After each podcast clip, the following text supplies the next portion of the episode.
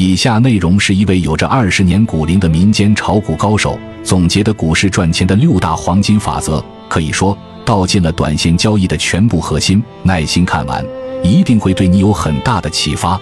黄金法则的第一条是在认知层面，你要树立一个意识：赚钱是靠市场强。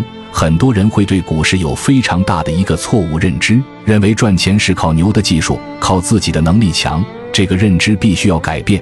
大家有没有这种感觉？比如在某个时间段，你出手就输，频繁亏损，然后又过了一段时间，你赢的概率很大，基本出手就赢。那么这两个阶段，你摇身一变，是你的技术提高了吗？不是的。记住，赚钱就靠市场强，大概率是因为在你赢的那个阶段，市场进入了反弹行情，整个情绪反转了，所以你也就由亏转赢了。第二个认知层面，仓位管理是灵魂。仓位管理非常非常重要，重要到什么程度呢？我觉得仓位管理是战略层面的东西，它不是技术层面的东西。只有仓位能帮助你最有效地遏制住风险的喉咙，你通过其他任何方式和技术都没有用。比方在市场转弱的时候，什么技术进去都可能亏钱，而且概率很大。当市场转强时，进去就容易赚钱。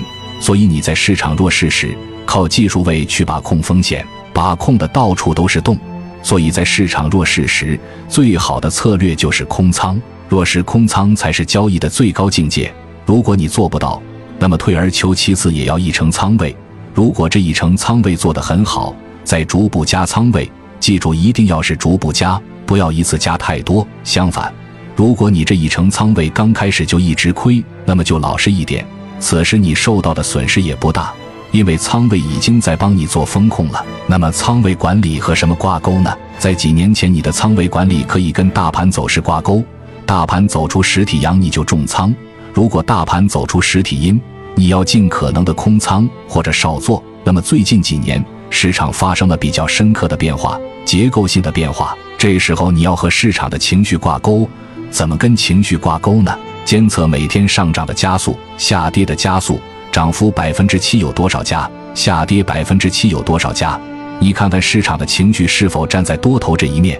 站在多头这一面，那么你仓位开大；站在空头这一面，你空仓或者清仓。第三个黄金法则，分仓组合很重要。在这一点上，我吃过巨亏，我就不多说了。打个比方，比如节后三天的反弹，也有可能你就是亏钱的。但如果你是组合仓位，比方说你在买股票的时候。买个几只股票的组合，那你亏钱的概率就很低。那么如果你就认准要买哪只个股，那么有可能这几天反弹你还是亏的，这都是有可能的。所以分仓组合很重要。因为我在这上面吃过巨亏，就是看好一只个股，然后由于它基本面发生状况，出现重大利空，直接连续吃六个一字跌停。所以分仓组合很重要。第四个黄金法则，在市场认知面前，没有观点就是最好的观点。市场强你就去做，市场弱你就等待。不要预测市场的涨跌，也不要标榜自己我没有左顾右盼。我的观点是很鲜明的。你有鲜明的观点，就证明你主观性很强，只能说明这一点。你也不能都说错，你也不能都说对，没什么意义。第五个黄金法则，保持后知后觉。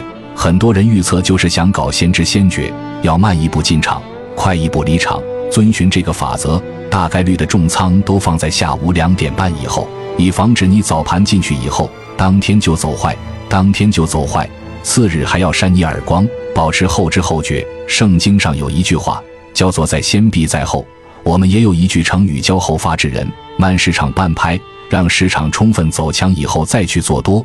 黄金法则的第六条就是正确的看待技术。我始终认为，玩刀者死于刀下。